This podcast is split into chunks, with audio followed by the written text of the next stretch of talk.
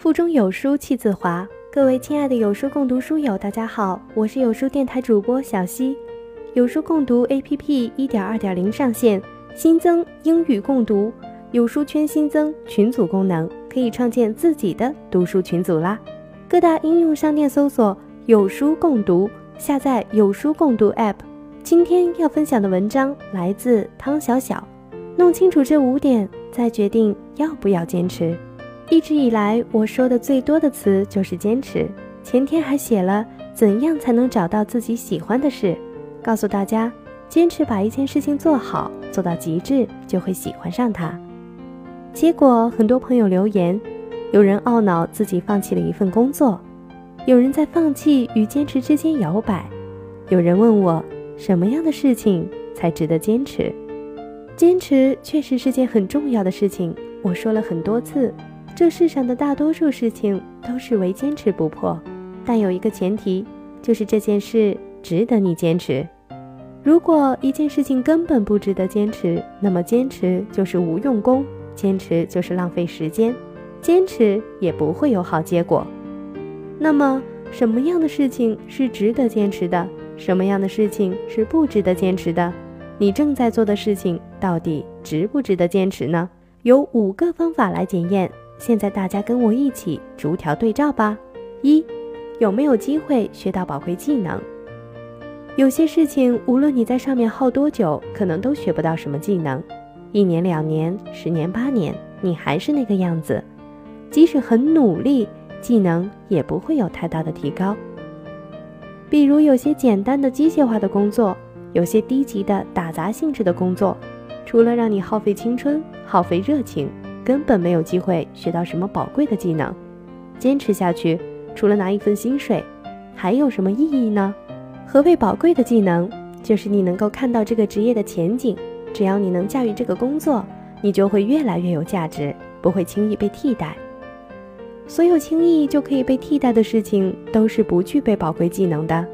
我们要避免在这样的事情上浪费时间，而是要去做能让自己不被替代的事情。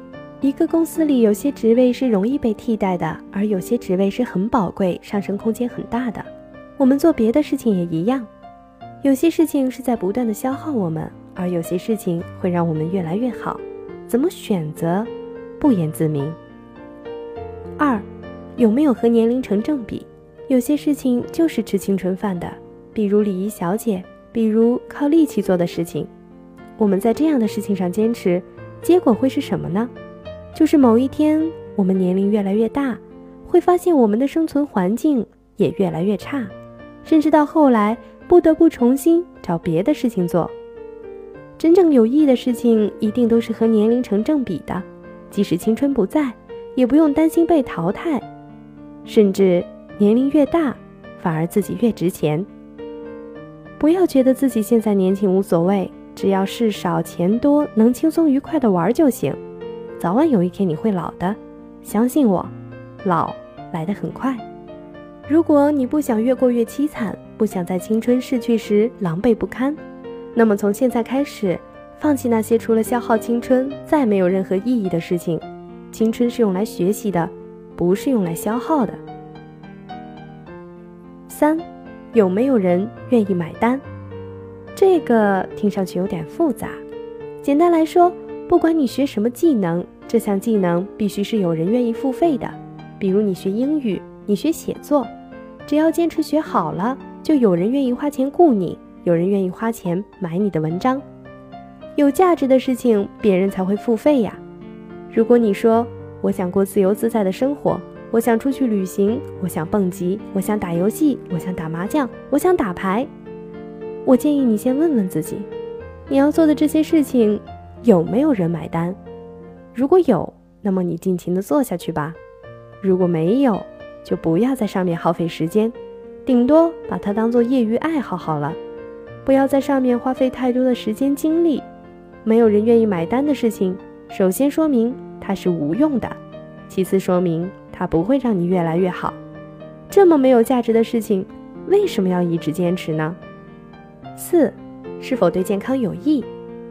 健康是一切的基础，但有些事情就是和健康对着干的，比如熬夜，比如吸烟，比如那些对健康有害的竞技或娱乐。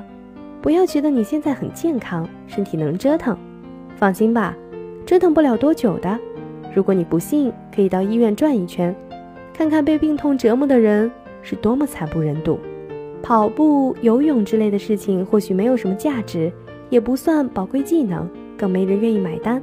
但是他们对健康有益呀，所以你还是需要坚持不放弃。规律作息、健康饮食等等，所有看起来似乎无用的事。只因为对健康有益，就值得我们坚持。健康有了保障，我们才能去学新的技能，让自己越来越有价值。五，有没有面对阻力的勇气？我们不是孤立的，我们做任何事情都一定会遇到阻力。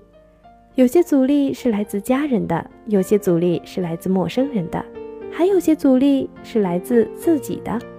比如有人写作就遭到了身边人的嘲笑。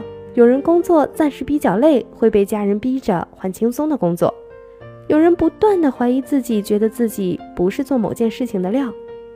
这个过程中遇到的来自事情本身的阻力就更多了，比如这件事情好难学，怎么做都做不好；比如学这件事情要花好多钱；比如学的过程中状况不断，每一个声音都在叫嚣着：“放弃吧，你不行。”如果你没有面对阻力的勇气，如果你是玻璃心，听不得一句嘲笑的话，随便一个挫折都能打垮你，那么你还是早点放弃吧。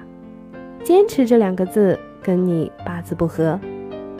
以上五点，如果你的答案都是肯定的，恭喜你，这件事值得你坚持，大胆的坚持下去吧。卡尔纽波特在《优秀到不能被忽视》一书中说：“困难。”会吓跑空想家和胆小鬼，但会留给我们这些人更多的机会。好好抓住这机会，祝你成功！关注有书，与六百万书友组队对抗惰性。我是小溪，我在美丽的青岛给您送去问候。